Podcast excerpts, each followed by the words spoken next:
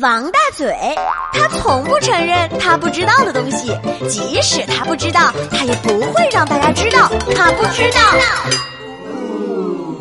下面是王大嘴的说话时段。今天我上班的时候啊，王小月就跑过来找到我，跟我说了：“大嘴哥，大嘴哥，我想和你探讨一个问题啊，探讨问题可以啊。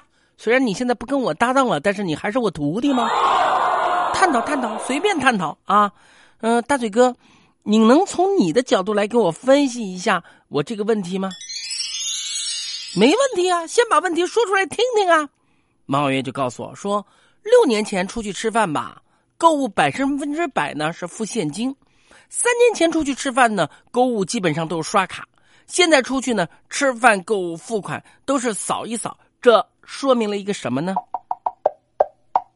啊我听了以后，呵呵笑了一下，告诉王小月：“这说明你出门捡到钞票的概率几乎为零，所以姑娘不干活，谁也救不了你，努力奋斗吧，王小月。”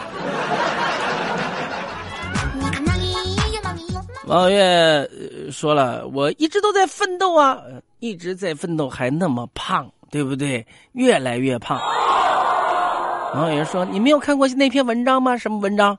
还是你越说越开心上面发的呢啊，就是胖也是一种工伤。关于这个观点呢，王小月的观点是跟我不同的。他说他的观点是科技在进步，经济在发展。为什么王小月的观点和我的观点不一样呢？用两个字就能解释：代沟，对吧？是不是？关于这个代沟的这个问题啊，你看我和王小月之间有代沟。啊，我回过头来跟我妈妈那么亲爱的妈妈也有代沟，有了代沟就会有分歧。那么自从我开始减重塑身之后，我算了一下，我掉了四十四斤肉。现在我练习的呢，肌肉也已经出来了。我所以，我决定走一个这个叫做型男路线。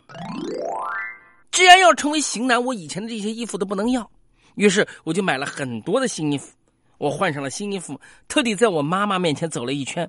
妈妈，有饭吗？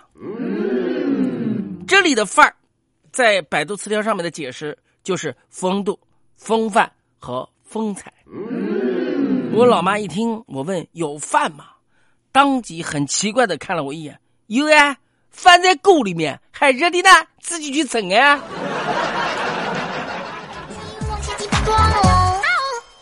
你看，我妈对于现在的一些名词已经不太懂了，所以我就跟她讲，我说你这样，给你买流量，开微信，让她好好的看看这样的内容，上上朋友圈，发发微信网，对吧？消除代沟，跟上时代，多好啊！孝顺不孝顺？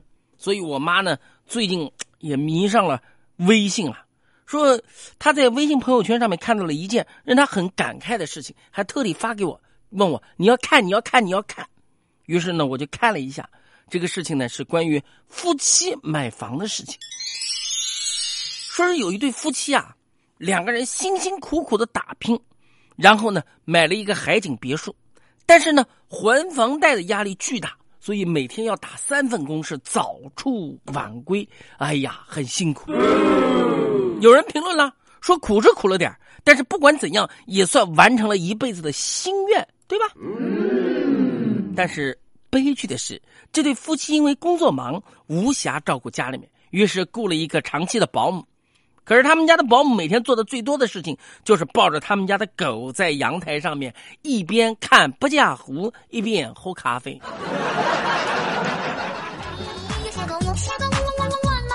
我妈跟我讲说，她觉得这对夫妻悲剧的不得了。我告诉我妈，妈妈，这对夫妻悲剧是有点，但还不至于不得了。